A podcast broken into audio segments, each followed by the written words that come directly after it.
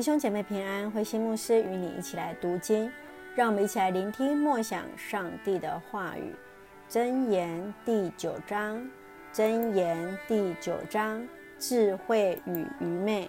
箴言第九章第一节，智慧建造他的房屋，立了七根柱子。他开宴席而杀牛宰羊，调制美酒，摆设餐桌。他差派女仆出去，在城里的最高处呼喊：“无知的人来呀！”又向愚蠢的人来说：“来享受我烧的饭，喝我所调制的美酒。要远离无知的人而活，要走智慧的路。你若纠正傲慢人的过错，就是自招凌辱；想责备邪恶人，无意伤害自己。不要指责傲慢人的错处，因为他会恨你。”你若指教明智的人，他会尊重你；指教明智的人会使他更加明智；教导正直的人会使他增长学问。敬畏上主是智慧的开端，认识至圣者就是明智。智慧会使你延年益寿。你有智慧，获益的是你自己；你拒绝智慧，亏损的也是你自己。愚蠢像一个喧扰无知无耻的女人，她坐在家门口，坐在城门里的高处，向那些充满感动人喊叫：“来吧，无知的人！”她向愚蠢的人说：“偷来的水甜些，偷来的饼更有味道。”受害的人不知道死亡就在他那里，往他那里去的，已经堕入了阴间的深处。弟兄姐妹平安。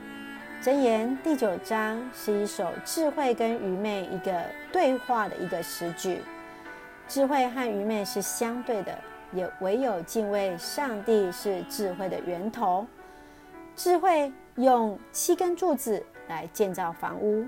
过去以色列人在建造房屋的时候，屋里会有两排柱子，每一排有三根柱子，中间再立一根柱子。这样就会建造出非常坚固的房屋。智慧提醒我们在生活、服饰、凡事要依靠上帝而行，在上帝的保守当中来建造智慧。我们一起来思考：智慧用了七根柱子来建造房屋，你的七根柱子是什么呢？让我们回到上帝的面前求告主，而不是随着自己的旨意而行。箴言一直说到啊，智敬畏耶和华是智慧的开端。第九章第十节说，敬畏上主是智慧的开端。智慧是从敬畏上帝而来的。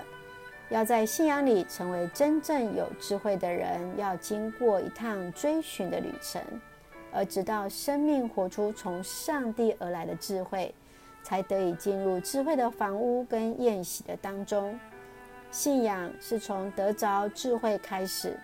你认为自己是不是已经开始进入到这个宴席当中了呢？我们继续来看到邪恶、愚蠢，就如同寄生虫，寄生在智慧跟良善当中。愚蠢有时候是用之似是而非来想吸引人进入，让人一不小心就掉入了陷阱。基督徒唯有透过更深了解上帝智慧的话语。也就是圣经，我们才能够更有智慧去分辨真假。你在信仰的路上是否已经看清楚了呢？还是曾经被那似是而非的言论所蒙蔽呢？愿上帝帮助我们有智慧的来分辨。让我们一起用箴言第九章来作为我们的祷告。亲爱的天父上帝，我们感谢赞美你，求主赏赐我们智慧。让我们分别那似是而非的言论，一生走在智慧的生命道路上。求主保守我们的心怀意念，让我们一生学习敬畏你，在你的话语中得着智慧，在你智慧的宴席得享福乐。借着智慧的话语，让我们深知所信靠的是谁。再一次将我们自己交给你，愿主恩待。谢谢主爱我们。医治恩待此时的台湾，赐下平安与喜乐。感谢祷告，奉靠主耶稣的圣名求，阿门。